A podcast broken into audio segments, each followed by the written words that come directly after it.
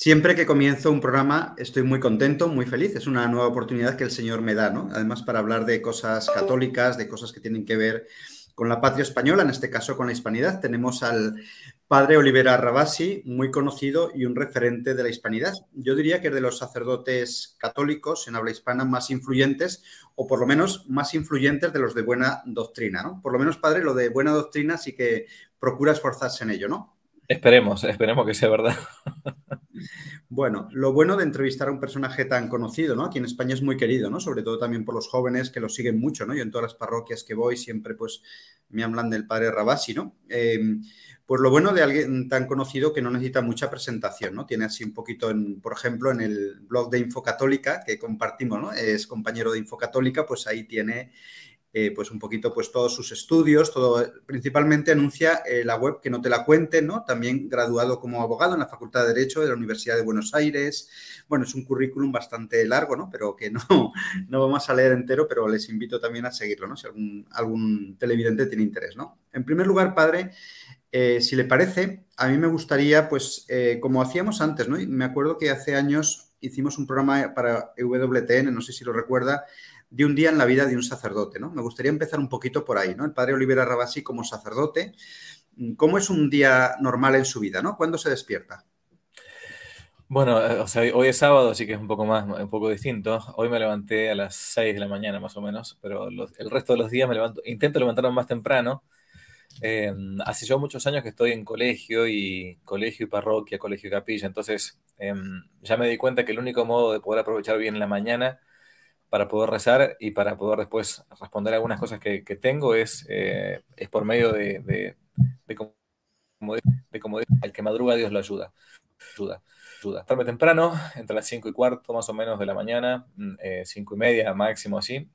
Y lo primero que hago es me tomo un café, este, rezo el oficio. El oficio es el, el, breviario, es, es la oración que los sacerdotes nos comprometemos a rezar por el pueblo de Dios a partir del diaconado. Este, entonces el oficio, el oficio divino, le pones laudes, eh, trato de rezar tercia también que una intermedia.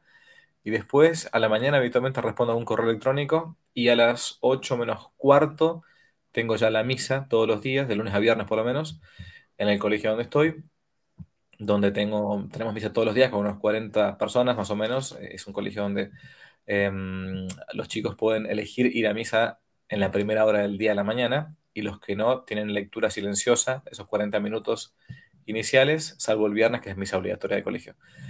Y en, mi caso, por lo menos después, continúo después de la misa, expongo el Santísimo Sacramento, tenemos adoración al Santísimo em, después de la misa, algunas horas, y eh, inmediatamente ahí me voy al colegio. Estoy de, lunes a viernes con, los chicos del colegio, em, dando clases, eh, atendiendo consultas de los papás, de los profesores, Em, como soy también el vicedirector de este colegio, me, toca estar ahí hasta el mediodía, más o menos 12 y media, una, hay almuerzo, me tiro media hora de siesta, que santificar la siesta para mí es, obligatoria, y mm, si no, después no, no, no funciona.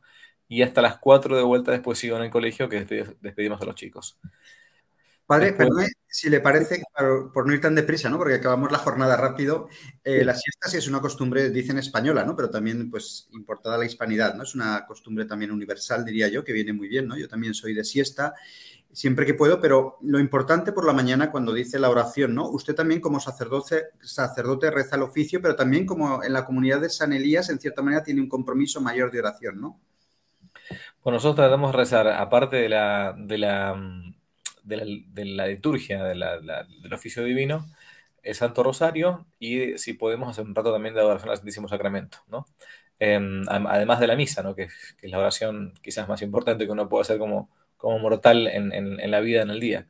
Pero esas son, no somos monjes contemplativos, somos sacerdotes de vida activa, pero bueno, sabemos que si no tenemos oración, después lo otro como que se cae, ¿no? O sea, no, no, no, no sirve para nada. Es, es como decía el gran padre Jotard, es, como el alma de todo apostolado, es, la vida interior, si no, lo otro.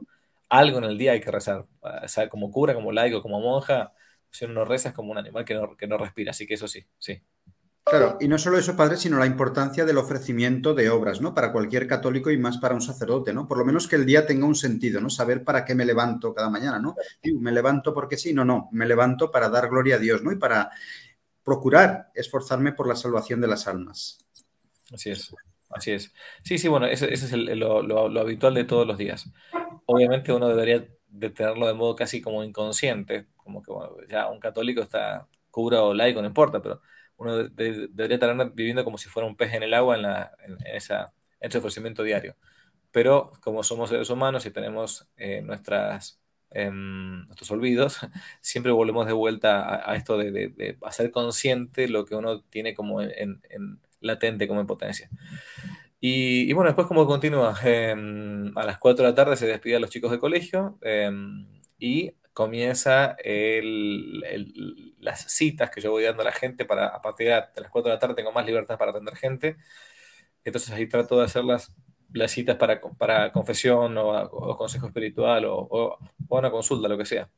Y después cuando me queda un poco de tiempo, ya a partir de las 6, 7 de la tarde más o menos, comienzo con mi trabajo en, que no te la cuenten. Este, trato de responder los correos electrónicos que me quedan, de escribir algún post que falta, de hacer algún video. Bueno, este, siempre que a uno le da el, tiempo y la salud, intenta hacer eso. Y ya, nada, a las 9 de la noche acá comemos, cenamos, em, y después, a eso de las 10, 10 y media, yo trato de irme a acostar temprano, porque como me levanto temprano y al día siguiente continúa la rutina, trato de que sea un poco una vida organizada. Intento dedicarle todos los días media hora a la lectura de algo que no sea nada que ver a, a, a los correos electrónicos, ni las materias que estoy dando, ni los post que estoy escribiendo, los videos que voy a hacer, o sea, una lectura de cualquier cosa. Ahora estoy leyendo un libro de la teología de liberación, por ejemplo. Me, me, me interesaba un, libro muy bueno sobre lo que es la teología de liberación, o una novela, o a ver qué sé yo. Hasta hace poco leí un libro, un, libro de Agustín Laje que me mandó de regalo, entonces, este, nada, nada, que ver a algo que sea de, de, digamos, de, de, trabajo, digamos, ¿no? Obviamente siempre son, son según mis inclinaciones o, mis gustos, ¿no? Este, pero bueno, más o menos así se me va el día. Y después de sábado y domingo, un poco distinto el día porque no hay colegio ni nada. Entonces, bueno, en la mañana, los viernes tenemos eh, hoy, o sea, de ayer para hoy, tenemos adoración nocturna. O sea, desde las 8 de la noche exponemos el Santísimo hasta las 8 de la mañana, hasta recién, acá son las, es tempranito todavía. Em, y hay adoración nocturna que se, se, van turnando los laicos en la capilla para hacer una hora de adoración a, la noche, de viernes a sábado se, reserva el Santísimo Sacramento, se da la, la bendición, se reserva. Em, a veces los primeros sábados del mes tenemos misa de la Inmaculada en la mañana y después durante la mañana estoy tranquilo para trabajar en alguna cosa. Después del almuerzo, ya después de la siesta, en la tarde vienen los monaguillos, el grupo monaguillos, un grupo muy lindo que tenemos para la misa. y después en la tarde la misa de siete, quien celebra no confiesa, quien no confiesa celebra, entonces somos dos curas y hacemos eso. Y después continúa, bueno, después los domingos, las dos misas de los domingos de la mañana, confesiones, misas, bautismo cuando hay bautismos. Em, y después, eh, el mediodía, trato de ir a la casa de mis padres. Yo vivo en Buenos Aires y a Dios gracias tengo a mis papás, todavía están vivos. Así que es una costumbre bien italiana esta, de parte de mamá, de ir a comer a la casa de los papás este, los domingos si uno está cerca. Em, así que bueno, ahí se acaba el día, más o menos se acaba la semana, eso es todo. y en cierta manera cumplir, honrar el cuarto mandamiento, ¿no? De honrar padre y madre, ¿no? Que viene muy bien, ¿no? Sí, sí, eso hay que hacerlo siempre, sí. Pues me ha contado grosso modo cómo es su jornada, ¿no? De una manera así muy resumida, pero si le parece, como tenemos tiempo en el programa, vamos a desmenuzar algunas cosas que ya se me han ido quedando en la cabeza, ¿no? Por ejemplo, yo antes no entendía la expresión esa de quien mucho viaja, poco se santifica, ¿no? Este es el horario regular de un día cuando está en Argentina, pero cuando viene de gira por Europa o por Estados Unidos y viaja, claro, es más difícil cuando uno está de viaje, cuando le invitan a una casa, cuando tiene que dar tal, seguir ese ritmo de oración regular, ¿no? Porque te dispersas, ¿no? Tienes que ver a mucha gente, vienes aquí a ver el Tibidabo, a mil sitios, y que son todo de peregrinación, muy bonito. Estuvo Don Bosco, pero te rompen el ritmo de la oración, ¿no? En cierta manera. Sí. Bueno, pero uno, transforma todo eso también en oración, ¿no? O sea, oración no es solamente repetir una Ave María o, rezar el rosario o, estar frente al Santísimo Sacramento. O sea, la, la, oración es elevar el alma a Dios, es la definición clásica de Santo Tomás de Aquino. Y uno puede hacer oración en muchísimos momentos del día y en muchísimos lugares. O sea, no, no, no obsta a que uno esté, como a veces me, yo cuando hago esos viajes, algunos a veces publico alguna cosa, eh, los hago en mis vacaciones, esas son mis vacaciones, o sea, para mí a veces vacaciones es llevarme, como conociste, a 25 chicos a, un mes entero a Europa para que conozcan y peregrinen por los santuarios o los lugares importantes de España, Francia o Italia. O vacaciones son para mí ir dos semanas a, México y Estados Unidos a dar conferencia en 10 ciudades distintas. Porque también vacaciones para mí es, es cambiar un poco de hábitat y de cambiar el, pero, pero uno en realidad técnicamente como sacerdote menos no tiene vacaciones. O sea, no existe, ¿no? uno está evangelizando siempre, aun cuando, aun cuando uno se quiera ir de, a una cabaña perdida en el medio de la montaña para leer un libro del Quijote de la Mancha, este, y, salvo que uno se quiera ir de, incógnito, ¿no? Pero si no, yo siempre me he visto de cura, entonces la gente que te ve, te ve de cura, entonces te, saluda como cura, te pregunta como cura, te, pide una bendición como cura, te, te, pide una confesión como cura, y uno está, uno está feliz de eso. Es cierto que también necesitamos vacaciones, ¿no? Pero, mm, pero, pero aún así, digo, también así uno está rezando, porque, porque la elevación del alma a Dios, reitero, no se da ni siquiera solamente en un templo, en una iglesia, en una catedral, se da en cualquier momento. O sea, yo, yo elevo el alma a Dios y, digo, y doy gracias por este día, aunque sean tres segundos, y estoy rezando. O sea, yo ofrezco, ofrezco mi, mi, mi cansancio o la, o, la prueba de la paciencia que a veces te hacen los muchachos cuando uno va con un grupo así de jóvenes.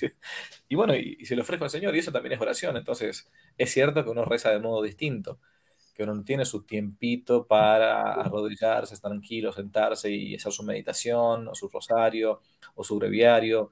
Este, es cierto, es verdad. O sea, es, este, dice el dicho que, cura viajero, ni mísero ni misero, ¿no? Este, este pero bueno, aún cuando uno está en el medio de las giras y todo, eh, intento celebrar la Santa Misa todos los días, intento rezar el breviario, a veces se puede, a veces no se puede, uno sabe que a lo imposible no está uno obligado, pero si se puede, se hace, y si no se puede, bueno, uno lo, ofrece y punto.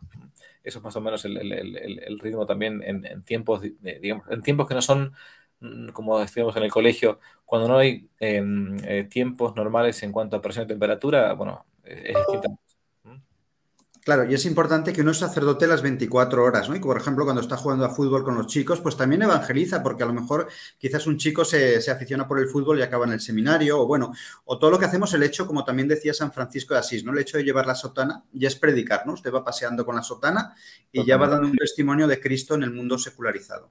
Totalmente, sí, bueno, para mí el, hábito es, una, es un escudo, es una armadura, ¿no?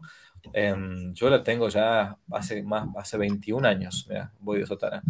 Em, y, en primer lugar, lo que uno dirá, bueno, es un apostolado para la gente y todo, sí, sí, pero eso no es, no es lo primero. O sea, eso, e, el, primer beneficiado en el uso del hábito talar no es la gente, es el mismo sacerdote. Porque esto yo lo digo siempre. Uno no habla igual cuando tiene puesta la sotana que cuando no la tiene puesta. Uno no eh, se mueve igual cuando tiene la sotana que cuando no la tiene puesta. Uno no mira a una mujer igual cuando está vestido de cura que cuando no está vestido de cura. Los sacerdotes que me están escuchando y que están viendo esto o pueden ver esto, van a sentir lo que estoy diciendo. No es lo mismo, porque uno hasta tiene que cuidarse en sus propias formas, ¿no? Entonces, la, sotana es como, es un signo, sí, pero es como un signo de, una vez un cura amigo me dijo, la sotana es como el signo de Sansón, ¿no?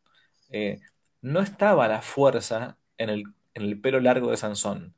El pelo largo de Sansón era signo de que Dios le iba a dar la fuerza, que es distinto, que es muy distinto, ¿no? Entonces, ese signo, ese, ese símbolo que uno, que uno puede tener, lo ayuda a uno mismo a mantenerse o a intentar ser fiel, al menos si no es por temor de Dios, al menos por temor de los hombres. Entonces, Después, en un segundo lugar, se va a dar esto del apostolado, que la gente cuando ve pasar, como San Francisco decía en la, en florecilla, ¿no? De ser apostolado aún cuando uno va caminando a la feria, ¿no? Es cierto, todo eso es perfecto. Después también se va a dar como por, concomitancia que una persona que, te pida, a mí me ha pasado una, confesión en la calle, por ejemplo, porque si me hubiesen visto no vestido de cura hmm. o, mimetizado, este, sin, si yo me pongo un clergy y me pongo un, un, un pullover hasta arriba y no se ve que soy cura, bueno, no bueno, uno se trata de mostrar siempre, este, yo, yo hasta, hasta he hecho la prueba a propósito para mostrar, eh, de, como hace muchos años que voy con los chicos de, campamento de esquí, antes yo me vestía de, vestido de, esquí, digamos, ¿no? Pero hace un par de años ya voy, como ya sé, ya sé esquiar, entonces hace algunos años, voy vestido de sotana para esquiar incluso, para que la gente incluso me vea aún en esos ambientes que son más bien, más bien mundanos, digamos, ¿no? Pero para que no lo vean de, cura y que es una persona a su vez digamos, normal, que todo lo que es lícito y no es inmoral también lo puede hacer, se puede divertir sanamente. Es curioso, padre, y nosotros hemos hecho un vídeo en Agnus Day hace años ya, Viva la Sotana, que se lo regalamos, espero que, lo viese, ¿no? Y bueno, que siempre ayuda, ¿no? A usted no le tenemos que convencer, pero bueno, siempre ayuda a convencer a otros curas. Y es curioso que detrás tiene de fondo la foto del padre Castellani, eh, muy querido aquí también en España, y él tuvo también una situación especial porque ahí, ahí no sale con sotana, ¿no? Sale con corbata y se hace raro, ¿no? Explique un poquito por qué no, no bueno, Ahí no sale con sotana y, y se hace raro, es cierto, porque el padre Castellani estuvo un tiempo casi, casi 20 años estuvo em, excluido del Ministerio Público. Ese fue el, punto. En tiempos ya de Pío XII, por diversas críticas que él tenía respecto de la Compañía de Jesús e incluso de los sacerdotes de su época, era un personaje muy extraño, el padre Castellani, un, un, genio, digamos, ¿no? Em, pero, pero fue durante un tiempo reducido prácticamente al estado laical, em, no reducido, sino suspendido del ministerio, quitadas las licencias. Entonces, como él no podía ejercer su ministerio público, él, como una especie de, mm, protesta, digamos, se vestía muchas veces de laico, pero sobre todo lo hacía de modo, cuando, cuando estaba vestido de modo adintra en su propia casa, ¿no? Eh, porque cuando salía a dar una conferencia, aun cuando él no, pudiera dar misa pública ni nada, se vestía con una sotana. Pero a propósito, lo hacía de modo casi como este, irónico, así como los curas, después del concilio, comenzaron a vestirse de saco y corbata, él que hacía, se colocaba una camisa, una corbata y abajo y arriba de todo la sotana. Entonces se lo puede ver vestido a veces como se lo ve ahí, como si fuera con una, con una camisa, una corbata y encima tiene la sotana. O sea, una cosa medio un poco, un poco rara. No tenía el clergyman, sino que tenía la, la sotana. Bueno, un personaje un poco excéntrico en muchas, en muchas cosas, ¿no? Sí, además como intelectual a lo mejor guardaba la, corbata, ¿no? A lo mejor, ¿no? Porque aunque llevase luego sotana, ¿no? Es curioso, ¿no? Yo siempre he pensado que sería por este motivo, ¿no? Sabía que había estado perseguido, suspendido y digo, bueno, pero es curioso, ¿no? Que estemos hablando de sotana con el padre Castellani de fondo con traje y corbata, ¿no? Un poquito, pero bueno, está bien aclararlo, ¿no? Y estas cosas, y como decimos ya para concluir el tema de la sotana, es un signo externo, pero que también es reflejo de lo interno, ¿no? No solo es como una cosa superficial, no es solo un postureo, es más profundo, porque cuando uno se pone sotana es por convencimiento ¿no? De llevar lo sagrado, porque el sacerdote es el que lleva lo sagrado al mundo, pues este mundo moderno hoy en día, pues viene muy bien y sobre todo, aunque el mundo no estuviese bien, incluso en, la Edad Media, pues llevar el hábito sacerdotal está bien, ¿no? Es que Dios lo quiere así. Sí, bueno, es, el...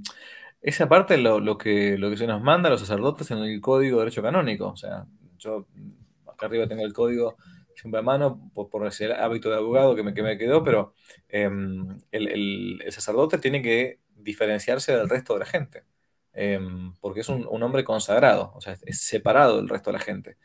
Y, bien, o bien usa el, hábito talar, la, sotana, o bien usa, o también se permite ahora, digo, no, no, no, está prohibido, la, camisa clerical o, o, el traje clerical, digamos, ¿no? Pero bien llevado.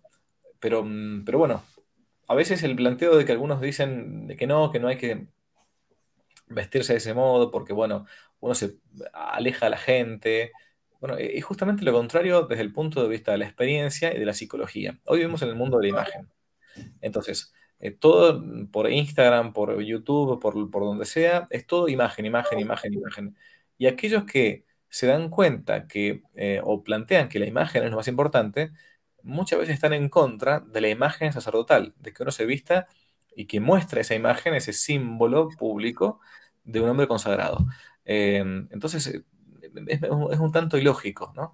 Em, es como que no, y, después no se dan cuenta que la segunda cosa, lo, lo contrario a lo, que, muchos dicen, lo que hace que uno se muestre todo el tiempo como sacerdote es lo que la gente le atrae, o al menos no la deja indiferente. O sea, yo siempre digo lo mismo, si un cura va de laico por la vida, la gente no sabe que uno es cura. y ni siquiera tiene la opción no solamente de pedirle una confesión, sino la opción de insultarlo.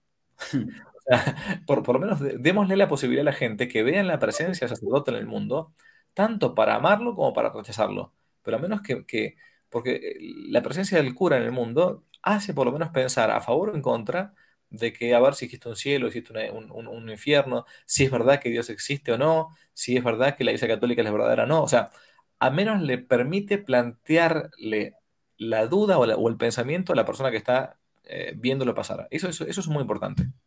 no deja indiferente, ¿no? Y me acuerdo que antaño aquí en Barcelona, en las Ramblas, por ejemplo, pues estaba el sacerdote con la sotana paseando, estaba también los militares que vestían de militares. Hoy en día, con este, esta mentalidad sirenista, parece que no, el militar se esconde, va de paisano, y eran signos, ¿no? De, de, otra sociedad, ¿no? Entonces, eso también, la revolución eso lo tiene muy claro, ¿no? Y quiere como acabar con los signos, ¿no? Sí, bueno, la, la otra vez hace, hace un par de días me tuve que hacer un análisis de sangre, ¿no? Normal, que uno a veces cada, cada tanto por, por la edad tiene que hacerse. Y entonces hacía un calor tremendo, me acuerdo, hace, hace tres días esto. Y, y, un hombre grande, ya mayor, se me acerca, hacía calor, hacía calor realmente, eh, se me acerca y me dice, discúlpeme, le hago una pregunta, me dice, este, ¿usted no, no, no tiene calor con eso puesto? Y yo le digo, mire, mi amigo, peor es casarse. ¿no? tipo dice, la verdad que tiene razón. Digo, es un modo también de, uno, de, uno mostrarse ante, ante el mundo, digamos, ¿no? Y aparte, no, no, no, no, uno también se va acostumbrando. Y aparte, dice, a ver, los jesuitas cuando vinieron acá a América, era tal el calor que hacían en algunos lugares selváticos, este, casi, casi, digamos, muy húmedos y todo, que pidieron permiso al Papa de la época, fíjense esto, pidieron permiso al Papa de la época, no para colocarse una, una, una camiseta o algo así, sino para poder utilizar pantalones cortos debajo de la sotana. Hmm. Fíjese eso, ¿no? O sea, un permiso, un privilegio dado a los jesuitas en las misiones para poder, porque hace tanto calor, por eso uno siempre ve que está el cura con la sotana, con la sotana más bien abierta en las misiones, ¿no? O sea, eh, el calor que hacía tremendo. Pero aún en el medio de la selva, ¿no? Esto lo, explica muy bien, lo, muestra muy bien la película de la misión y todo, famosa esta película de la década de los 80. Aún en, en aquella época, en aquellos lugares lejanos, ¿no? ante los, los aborígenes y todo, el cura se, mostraba con, su hábito para mostrarse que era distinto, ¿no? Bueno, ahí está el punto. Y esto que decíamos de que dicen muchos, no llevo sotana porque la gente no lo va a entender, crea rechazo, no es así, ¿no? Es como estos, hoy en día los jóvenes quieren sacerdotes que hablen del infierno, del pecado, que prediquen las verdades de siempre, ¿no? Porque esta visión edulcorada de la religión, decir, bueno, Dios es bueno, comprensivo, esto no arrastra. De hecho, los seminarios que así, pues están vacíos, ¿no? Los seminarios modernistas, ¿no? los seminarios tradicionales donde se da la buena doctrina, donde son sacerdotes valientes que, se la juegan, pues siempre están más llenos, ¿no? Los jóvenes quieren eso. Por cierto que es así, eh, pero no solamente respecto de la sotana. Ayer leí un, un, artículo que salió eh, respecto de, mm, voy a ver si encuentro acá el titular, dice, España se queda sin curas. En una generación tendremos que cerrar iglesias. Es un artículo del día eh, de ayer, 23 4 de marzo del 2023 en el diario, se llama el diario, el diario ARP.com. Em, y planteaba que, que había hecho una, entrevista a varios obispos y sacerdotes que ninguno de estos había querido, en España, ¿no? Ninguno de estos había querido dar su nombre, interesante esto. Sí. Y les preguntaban la razón por la cual em, habían decaído las vocaciones, o sea, o cómo estaban las vocaciones en España. Y claro, todos se lamentaban, obispos y estos sacerdotes anónimos, ¿no? Se lamentaban que, diciendo que no había vocaciones salvo, salvo en aquellos seminarios donde se mantiene la doctrina más conservadora, ortodoxa, este, en fin, y que no, se, no entendían por qué era así. Bueno, no, no es que no entendían e, estos anónimos clérigos y obispos, no es que no entendían, sino que no querían entender porque casi que como que están cegados, no se dieron cuenta que esa, que esa que, ese mimetizarse con el mundo, ese mundanizarse, ese querer poner la, doctrina de la iglesia a la par de lo que es el, mundanismo, ¿no? O lo que es eh, esta famosa teología desde abajo, que el pueblo que decide lo que quiere que sea la verdad o, lo que sea la mentira, no sirve, no convence a nadie. O sea, un joven no va a entrar a un seminario para hablar igual que habla el mundo, para decir las mismas cosas que dice el mundo, para vestirse igual que se viste el mundo. Para eso me quedo en mi casa. No tiene sentido. Entonces, por eso es que los jóvenes, cuando están buscando eh, un lugar para entrar porque creen tener vocación sacerdotal, buscan un, seminario que sea conforme a lo que se dice en el catecismo, por lo menos. Bueno, eh, estos personajes, yo me, reía solo y a su vez me, alegraba, porque bueno, menos mal que no entran a ninguno de, estos seminarios, porque al final no solamente a veces pueden perder la, la, vocación, sino que hasta pueden perder la fe, ¿no? Porque, porque no, en muchos lugares no siguen la doctrina recta de la iglesia. Yo antes cada vez que se cerraba un seminario me ponía muy triste. Cuando me fui haciendo más grande, más viejo, mm, cada vez que se cierra un seminario, casi que, descorcho un champán. ¿Por qué? Porque si se cerró un seminario es porque no era bueno. Mejor que esté cerrado. Sí, pero a veces hay seminarios buenos que han sido también cerrados y perseguidos, ¿no? Esto también es un tema, no, vamos a entrar en polémicas, ¿no? Pero también son signos de los tiempos, ¿no? A veces... Eso es cuando se, se cierra por ser bueno, no cuando se cierra por no tener vocaciones. Son cosas distintas. Sí, sí. Claro, por supuesto, por supuesto, que ya sé que se refería a eso, ¿no? Pero digo también a veces, incluso vamos a hablar un poquito de la misa tradicional, ¿no? Y también sin entrar en polémicas porque es un tema muy controvertido, ¿no? Y no queremos, pero sí que también es cierta una atracción de los jóvenes por la misa de siempre, ¿no? Por la misa tradicional, ¿no? Eso que pensaban, bueno, pues esto no, esto es lo de antes, ahora venga, guitarras a la iglesia, esto para atraer a los jóvenes, cuando precisamente muchos jóvenes pues quieren la, misa de siempre, quieren ese silencio, esa sacralidad. Esto es muy curioso también. Bueno, es, estadística pura, ¿no? La estadística no, no, cuando está bien hecha no falla. Mm, las estadísticas desde hace muchos años muestran que, eh, a diferencia de lo que muchos pensaban, la misa tradicional es una misa que está concurrida de modo habitual por gente joven, por matrimonios jóvenes, por familias numerosas. No son esos nostálgicos, entre comillas, como se hablaba antes, de lo que fue el, el preconcilio Vaticano II, porque hay, jóvenes que tienen 20 años. Un chico que tiene 20 años hoy nació en, el año 2003, por él, ¿no? Y dices, ¿cómo puede ser 2003 si, el Concilio Vaticano II terminó en 1965? ¿Cómo es que estos chicos o bien nacieron en, un cuerpo reencarnados y habían vivido este, antes de la segunda mitad del siglo XX y conocieron la misa tradicional o la misa preconciliar? O bien se dieron cuenta que acá hay algo que es, este, que es llamativo, ¿no? ¿Y qué llama la atención de, la gente joven en la misa tradicional? Yo hablo con, la gente, entonces te dicen siempre lo mismo, siempre. El respeto por lo sagrado, el silencio para rezar, la sacralidad que implica el, rito, el canto litúrgico, que uno viene al templo no para estar escuchando lo mismo que está escuchando en el mundo, el ruido, el, digamos, el, traqueteo, la, la, música estridente, ¿no? o la música melosa, no, no, vengo al templo a rezar, yo vengo a rezar, yo vengo a encontrarme con Dios. Eso es lo que uno busca cuando uno entra a un templo, que está separado del resto. El templo, por eso tiene sus escalones, para que uno se dé cuenta que ya cuando entra está subiendo a un lugar más elevado, distinto, ¿no? Bueno, la gente que va a misa tradicional no lo hace por una cuestión ideologizante o, ideologizada, ¿no? Lo hace porque está buscando a Dios, ¿no? Eh, en muchos lugares se han hecho experimentos de todo tipo la misa rock, la misa de niños, la misa de los jóvenes, la misa de, no sé, qué sé yo, cualquier cosa, ¿no? De los novios. Eh, ¿Y por qué no se permite la misa? ¿Por qué no, no, permiten hacer la experiencia de la tradición? ¿A qué le tienen miedo? ¿Mm? ¿A que la gente se vaya ahí? ¿Cuál, cuál es el problema? Y si funciona eso, y si funciona, porque funciona, ¿por qué no entonces cambiar el chip, como se dice, ¿no? Y dice, bueno, permitamos a ver esto, a ver, capaz que estábamos equivocados y, capaz que no era lo que estábamos, lo que pensábamos que iba a ser una especie de primavera de la iglesia, como decía Benedicto XVI, fue un tremendo invierno desolador. Pero ¿qué pasa? Al final la, la ideologización no está tanto, a mi humilde entender, entre los que van a esa misa, que están buscando realmente a Dios, sino más bien en aquellos que no quieren que esa gente frecuente esa misa, ¿no?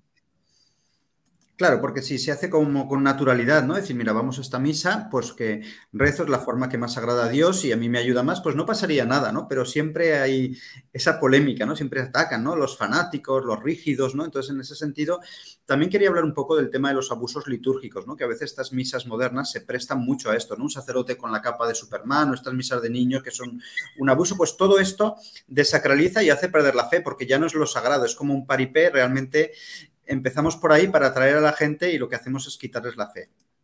Bueno, tenemos, los abusos son, son tremendos, ¿no? Al punto tal que uno, cuando va a una misa hoy en día, eh, no, no puede quizás darse cuenta de si está en una misa católica o no. Y un, un católico, esto ya lo decía Benedicto XVI, un católico tiene el derecho de que cuando entra a una iglesia católica, un templo católico, quiero decir, tiene todo el derecho de poder identificar si esa liturgia es la liturgia de la Iglesia Católica o no. Si yo entro, hagamos de cuenta, si yo entro a un templo en Escocia, ¿no? En Escocia, un templo, un templo que creo que es católico. Hmm. Eh, digo Escocia a propósito, ¿no? O Inglaterra.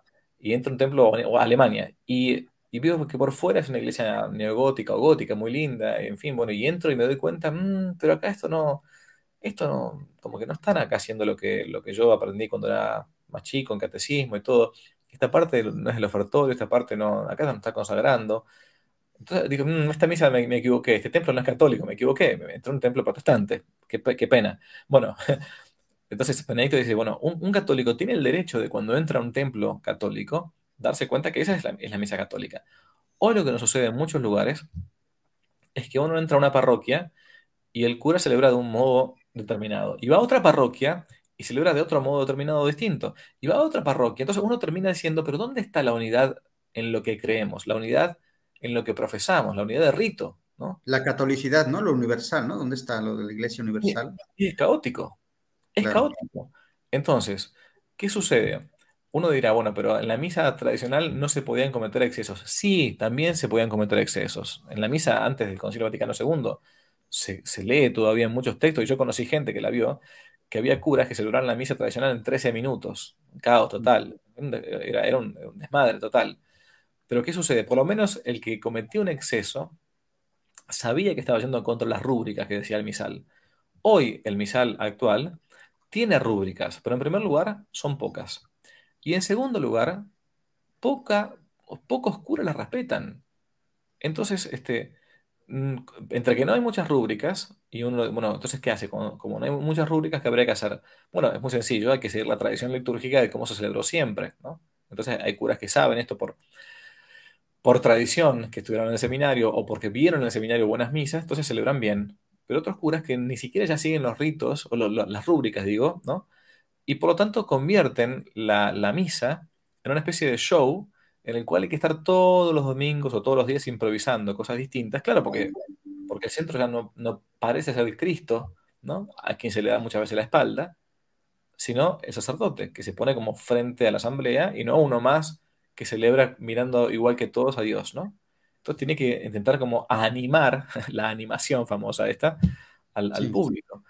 Pero bueno, ojalá que al menos siguieran mínimamente el misal, el misal de Pablo VI, digo, ¿no? Pero muchos no lo hacen y eso lleva al, caos es que esto es la pérdida del sentido de lo sagrado, ¿no? En definitiva, ¿no? De lo que Monseñor Schneider nos hablaba, ¿no? Por ejemplo, muchos sacerdotes que no empiezan en el nombre del Padre, del Hijo, sino empiezan buenas noches. Y empiezan así, bueno, en, que eso ya es un esperpento, ¿no? Ya dices, bueno, este hombre no tiene fe, ¿no? Y luego también hay pequeños detalles, por ejemplo, si creemos en la presencia real de nuestro Señor, ¿no? En el Santísimo Sacramento, pues estar delante del Santísimo y a veces en muchas iglesias el párroco está hablando ahí con las feligresas, está ahí con unas señoras mayores, está hablando pero bueno, con total libertad, como si estuviese en el mercadillo, de, decir, oye, si está el Santísimo, pues salir a, un sitio al lado, eh, a la sacristía, donde sea, para hablar, ¿no? Entonces, yo creo que estos pequeños detalles contribuyen mucho a desacralizar, ¿no? Nuestro mundo, ¿no? Ese que parece insignificante, bueno, que lo hacemos a veces, ¿eh? caemos, porque cuántas veces nosotros mismos nos saludan en la iglesia y por no quedar mal, pues saludamos y, no decimos, no, no, fuera, vamos fuera a hablar. No, no, nosotros también caemos. Sí, bueno, eso, eso, eso pasa, a veces por descuido, por lo que sea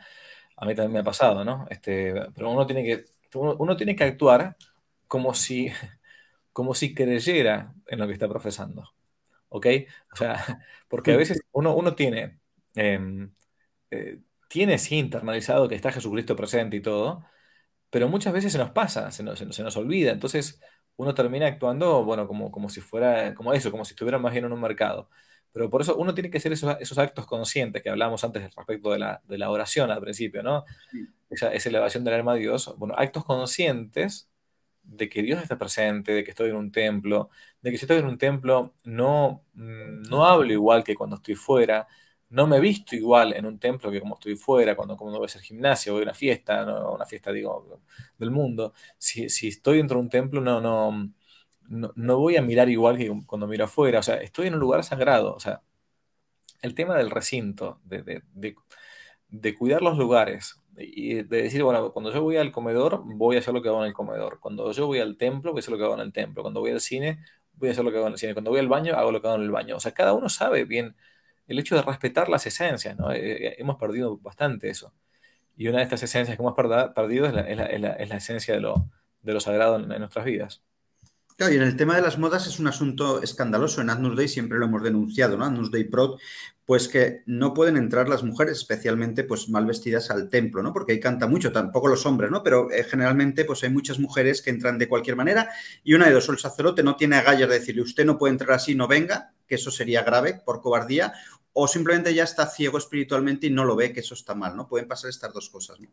Sí, yo, yo creo que, que en, tiempos anteriores, donde la figura del sacerdote era mucho más fuerte y mucho más respetable, el cura mismo podía llegar a decirle a una mujer, usted así no entra, ¿no?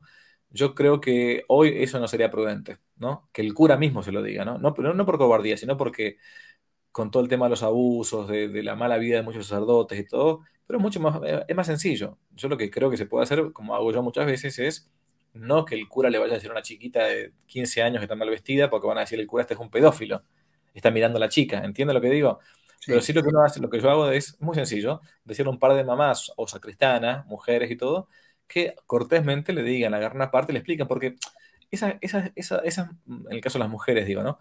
No lo hacen en absoluto por mala, por mala voluntad. Yo estoy eso convencido, porque he hablado después, después de que una mamá, una sacristana, habla con una joven o, con una mujer, señora que está mal vestida, lo que, y se lo dice bien, lo que sucede es que esa mujer muchas veces va a hablar con el cura. Padre, me dijo tal la sacristana o tal la tal señora. Y ahí sí, entonces uno puede decir, bueno, aprovechar, aprovechar el catecismo. Lo que yo siempre he visto, siempre, siempre, siempre he visto, es que nunca hubo mala voluntad de parte de esas mujeres. Lo que hubo fue una mala educación, una falta de educación, mejor dicho. Que no le explicaron que en el lugar sagrado hay que vestirse con decoro, no solamente en primer lugar por la casa de Dios, ¿no? sino en segundo lugar por el motivo de tentación que puede ser para un varón. Nosotros que somos hombres, sabemos por experiencia, los varones estoy hablando, ¿no? que a nosotros nos entra todo por la vista, mucho más que las mujeres. Mm, que pasa una mujer mal vestida para un varón, o sea, para, para, para que un varón eh, domine la vista respecto a una mujer mal vestida es más o menos como para cuando una mujer pasa enfrente de un espejo que ella tampoco se vea o se, o se vea tentada a mirarse, ¿no? Hmm. A los varones nos cuesta mucho eso. Entonces, si uno le, pone a una mujer mal vestida en, la, misa, en el templo, difícilmente, y la tengo justo enfrente mío, o, o, al lado, cerca, difícilmente yo me puedo concentrar en lo sagrado que está pasando en el altar. Pero seamos sinceros. Entonces, Hoy por hoy yo creo que el cura no debe decirlo, salvo que conozca muy bien a la persona y todo, sabe que no, no, no se va a escandalizar ni mucho menos, pero más bien se puede hacer esa corrección fraterna por interpósita persona, por medio sobre todo de una mujer, para que después no se mm. escandalicen o no digan, el cura estuvo mirando. ¿Me, explico? Me este, parece muy prudente eso, ¿no? Porque si no, decir, ¿y tú cómo sabes que por qué miras? Claro, entonces es mejor, ¿no? Que sea una señora que lo diga. Yo creo que hay que ser inteligente y astuto, ¿no? Y en relación a esto de las modas los espejos, le voy a contar una anécdota muy interesante, lo voy a hacer rápido. En el Museo de Tapices de la Catedral de Zaragoza, yo soy de Zaragoza, en esos tapices tan bonitos había una alegoría medieval de los pecados capitales representados con figuras, ¿no? Y me acuerdo que había una dama bien vestida, con una falda hasta los tobillos, muy tapada, ¿no? Súper modesta, pero que estaba mirando al espejo, ¿no? Y decían, y ponía el numerito 7, decía 7, la lujuria. Y yo con mi amigo que, vi el, que estaba viendo el museo, digo, fíjate, fíjate, que la lujuria, el hecho de mirarse al espejo, aunque la, chica estuviese muy bien vestida y, con, y todo tapada y con una falda larga y todo eso, digo, ¿cómo pues, ¿qué diremos hoy en día, ¿no? Con tantos selfies de morritos, con, bueno, no digo nada de las ropas que son mucho más cortas, o sea, hoy en día como, por eso la Virgen en Fátima dijo lo que dijo, ¿no? Hay que hablar claro, ¿no? Realmente, fíjate, los medievales qué concepto tenían de la lujuria, ¿no? Solo ya mirarse, y fíjate hoy en día cuánto abusamos de esto, hasta para las buenas causas, ¿no? A veces nos piden fotos, tal, y siempre por ahí entra la vanidad. Sí, bueno, es, un tema que uno debe cuidar siempre, ¿no? O sea, hoy, hoy en la en la exposición mm, que, tenemos de modo público, esto mismo, de tener que yo estaba dando la cara en una entrevista eh, con un medio en España, siendo yo de Argentina, miles de kilómetros de distancia, tienen que cuidarse mucho en la, en la vanidad, ¿no? A mí me lo... La otra vez hablaba con una, una profesora que me planteaba ese tema de la, de la vanidad, padre, usted fíjese que es joven y qué sé yo, que le piden las fotos y todo, bla, bla, bla usted no se siente a veces con tentado con la vanagloria o la, vanidad, dice yo tengo miedo porque muchos curas así eh, al final terminaron cayendo y bueno, digo, sí, yo también tengo, soy el primero en tener miedo. Este, es un tema que yo trato en dirección espiritual, digamos, ¿no? Y que, y que trabajo hace, hace muchos años, ¿no? Porque, porque te puede caer esa, esa, esa, vanidad. Pero bueno, yo siempre me seguí por una máxima, en este caso que es la de San Felipe Neri, ¿no? que le tengo mucho, mucho aprecio, que es nunca dejar de hacer una obra buena porque te, tengan, te vengan tentaciones de vanagloria. Si la vanagloria no puede ser tu esclava, mm, al menos que sea tu compañera, tu compañera de viaje. Todo está bien siempre y cuando no sea tu, tu dueña, la que, te, la que guíe tus, tus pasos. Entonces, tanto en la vanidad, lujuria, ¿no? o como en la vanagloria, bueno, son tentaciones que uno deberá, deberá este, de corregir también es verdad que las, que las modas, siempre y cuando no sean impúdicas, van cambiando con, el tiempo, pero no por eso va cambiando la, percepción del pudor que tengamos, ¿no? Este, que es algo en lo cual hoy lamentablemente se ha dejado hasta, hasta de predicar en, los púlpitos, ¿no? El tema de lo que implica la palabra pudor. O sea, yo estoy seguro que mucha gente no sabe lo que es la palabra pudor, ¿no? Pero es, parte de una virtud cristiana. Claro, y en relación a esto que está hablando, padre, em, estaba pensando también el santo cura de Ars, ¿no? Que le estuvo tentado cuando confesaba a tanta gente, ¿no? Que ahí venían colas desde París, pues que el demonio como le dijo, no, no, aquí que no venga la gente a verte, tú lleva una vida escondida, recogida, y él tenía esa tentación de irse a llorar sus pecados, decía, ¿no? A una, así a una vida contemplativa, como a veces el demonio tienta por el otro lado, ¿no? Es como si usted le dijese el demonio, no, no, no hagas más vídeos, cierra el canal, no tengas vanagloria, lleva una vida más secura, sencillito, normal, no ¿no? Puede llegar la tentación por el otro lado, ¿no? Sí, ya, me va a llegar ese momento, creo yo. O porque me voy a morir, entonces no, no, no va a haber más tiempo para hacer ninguna cosa.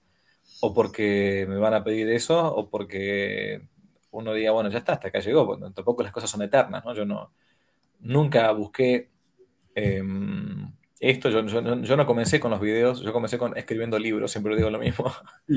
Pero como la gente no lee, este, me tuve que poner a hacer videos, ¿no? Em, y algún día cuando esto se corta, se corta, punto, ya está. Bueno, yo soy sacerdote y siempre, siempre vi claro que dentro del sacerdocio, aún cuando antes de entrar al seminario, me quería dedicar yo a la, a la evangelización, o sea, a, la predicación, y especialmente, eh, yo cuando era joven leí un librito del padre Alfredo Sáenz, un resumen de las obras de Antonio Gramsci sobre la revolución cultural. Hmm. Y yo dije, yo quiero hacer lo mismo que hace Gramsci, pero eh, al contrario. ¿no? Eh, y eso lo, tuve muy, muy, muy en claro, aún siendo laico. Entonces, bueno, eso traté de hacerlo. Y si hoy será con los videos, mañana será en una, predicación, pasado será una, una misión en lugar de, paganos.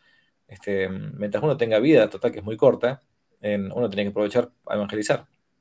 Por eso qué importante es, y a mí también me pasa la pureza de intención, ¿no? Yo procuro pues cada mañana ir al Santísimo, ¿no? Antes de empezar mi labor periodística y ofrecer ahí en silencio todo al Señor, ¿no? Decir, Señor, que tú, pues, purifica mi intención, ¿no? Que lo hago por ti, todo, tú sabes por qué lo hago, ¿no? También a veces yo también tengo la tentación de decir, bueno, ¿por qué estoy tan expuesto? ¿Por qué? Entonces, es bueno, pues, rezarlo y que el propio Señor, digo, el día del juicio tú me vas a juzgar en verdad, no por lo que uno quiera aparentar, ¿no? Entonces, es bueno por eso la oración, ¿no? Purificar eso, pero tampoco sin obsesionarse mucho. No, no, no, no, no. Hay que rechazarlas. A ver, son tentaciones. Em, y como toda tentación, cuando uno la rechaza, eh, se hace más fuerte, ¿no? O sea, porque es como saltar una, saltar una valla. Eh, y, capaz que, como decía antes, capaz que uno no tiene todo el tiempo, ahora mismo, yo capaz que no tengo en este momento en la cabeza, bueno, yo estoy haciendo esto para gloria de Dios, para salvación de las almas y todo, porque no tengo, no tengo en acto todo el tiempo, no somos unos robots que tenemos este, eh, digamos, programado así, pero uno lo hace, lo hace en algún momento del día o de la semana, bueno, yo esto lo estoy haciendo, ¿verdad? Para, ¿Cuál es la finalidad? Yo estoy haciendo esto para salvar mi alma, primero, la primera alma que salvar la, la propia, y después ayudar y cooperar en la salvación de otras almas. Y punto, ya está, listo. Y si me vendrán tentaciones, las, iré rechazando. ¿Y qué voy a hacer? Si, no, uno no puede hacer nada. O sea, si no, eso viene del, demonio, el no, el dejar, em, o sea, el, entristecer el alma o, o entibiar el alma o turbarla para que no haga el bien, ¿no? Por ejemplo, por una tentación que pueda llegar a venir. Además, pensemos en santos sacerdotes, ¿no? Que han defendido los medios de comunicación, ¿no? Desde San Antonio y María Claret, ¿no? En, su época, también pensemos en Madre Angélica, todo lo que creó, el bien que hizo WTN, ¿no? Si esta monja hubiese tenido la tentación, no, no te compliques, tú si una clarisa reza, no, pero el Señor le pedía eso, ¿no? Por ejemplo, ¿no?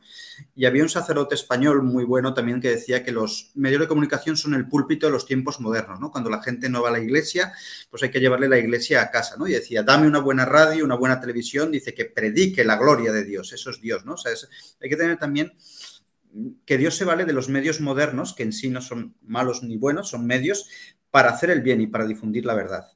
Tal cual, sí. A mí, a mí me encanta a veces recibir que, lo, que gracias a Dios, ¿no? Por, por, a pesar mío, todas las semanas recibo siempre un, un mensaje o, un mail o una red social de, em, de una persona que se convierte a la fe católica. Hmm. O bien porque era atea y porque empezó a ver programas que yo, si ustedes se dan cuenta, no doy catecismo necesariamente, ¿no? Este, el año pasado sí di un, una clase, porque me pidieron tantas veces que el año pasado di una, un curso entero de, eh, por YouTube de, de, catequesis, se llama catequesis para bárbaros, ¿no? Porque yo considero que somos bárbaros bautizados.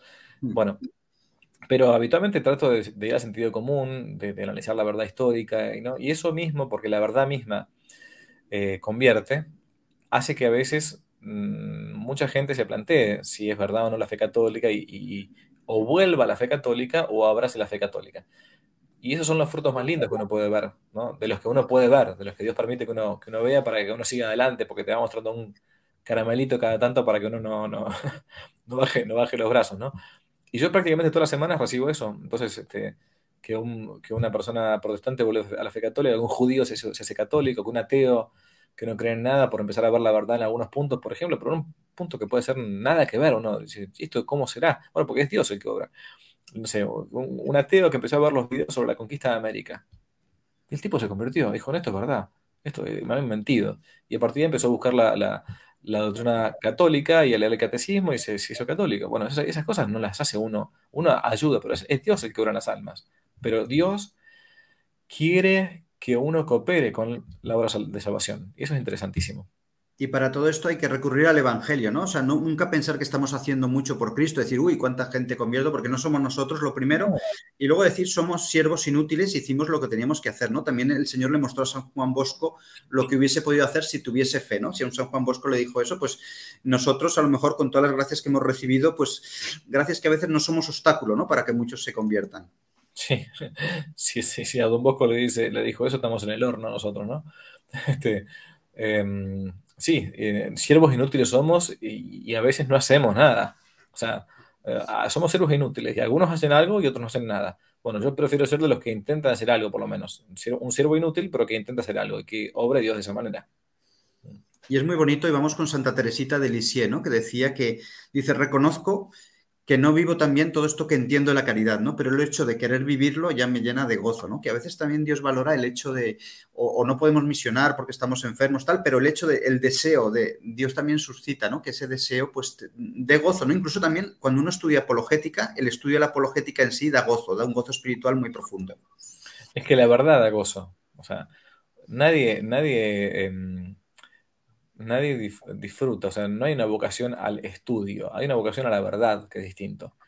Lo que a nosotros nos hace bien es la verdad, que muchas veces se encuentra después del arduo trabajo del estudio, de la lectura, eh, de sopesar la, las opiniones, pero, pero, es como un trabajo, como un, un, problema matemático. En el momento que uno está haciéndolo, dice, ¿cómo será esta ecuación que no encuentro esta derivada, esta tangencial? ¿eh? Y después me doy cuenta que, que, que, que, ah, encontré acá, e, era esto, resolví el problema matemático. Entonces el intelecto no reposa en la actividad, el intelecto reposa en el objeto propio del intelecto, que es la verdad. Claro.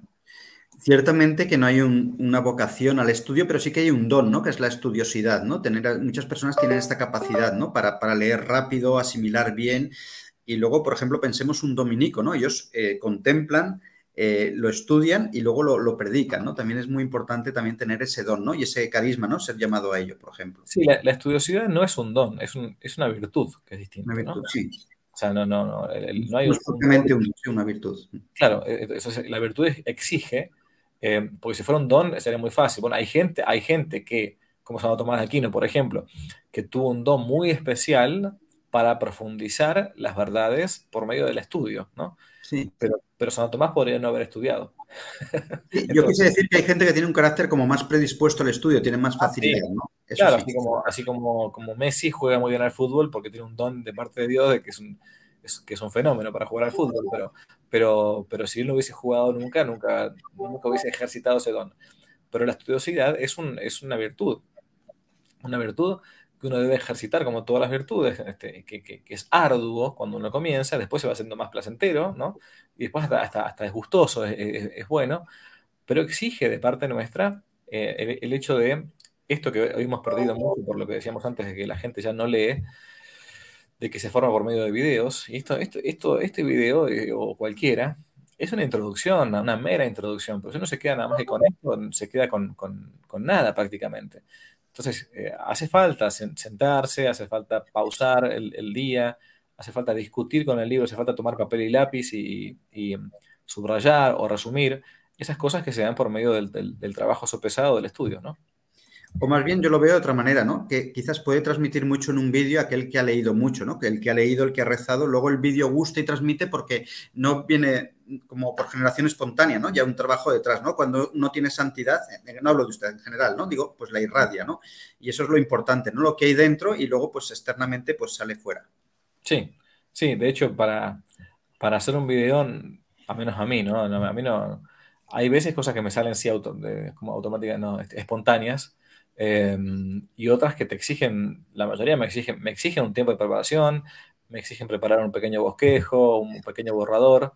A veces cuando son temas, sobre todo cuando son temas mucho, muy delicados, eh, para no decir una cosa por otra y a su vez después para no, no equivocarme o no, no, escandalizar o lo que sea, trato de poner las palabras precisas para que, porque después lo que uno publicó, yo no, no, sí, se puede sacar, bajar el video, pero una vez que uno lo publicó ya es público, alguien lo tomó, lo, lo copió una parte y todo, yo también me he equivocado un montón de veces, ¿eh? ojo. Uno, también va, aprendiendo con el, con el tiempo, con, a partir de los errores. Pero sí, exige un tiempo de estudio, obviamente. Claro, improvisar es un recurso, ¿no? Y a lo mejor en este formato de entrevista más distendida, pues se presta más a la improvisación, ¿no? Pero como decía Gaudí, que está en proceso de beatificación, a él la inspiración le venía trabajando, ¿no? Como se dice aquí, currando, ¿no? Que también hay un mito de decir, ah, no, no, ya me inspiraré, soy artista, no, no. Tú trabajas y sí, sí, si tú trabajas y eres fiel, pues Dios a lo mejor te inspira un poco, ¿no? Pero a lo mejor estando tumbado en el sofá, pues no te llega gran inspiración, ¿no? Yo eso lo, me doy mucho cuenta cuando, cuando hago lo que más me gusta, que es, que es escribir, ¿no? que, que, muchas veces uno no tiene ganas de escribir, no tiene ganas, ¿no? Eh, Gustavo Martínez Subería, que era, eh, era, el nombre verdadero del gran pensador y escritor argentino que fue Hugo Wast, tiene muchas novelas excelentes. Él siempre tiene un librito llamado Vocación de Escritor, un librito muy cortito, y él usaba un adagio latino que dice eh, nullus die sine linea, ¿no? Ningún día sin línea. Para un escritor, eh, y él planteaba justamente esto, que no es que hay un, bueno, sí, hay gente que tiene una, facilidad más grande para, para, escribir lo que fuere, un don si queremos, ¿no?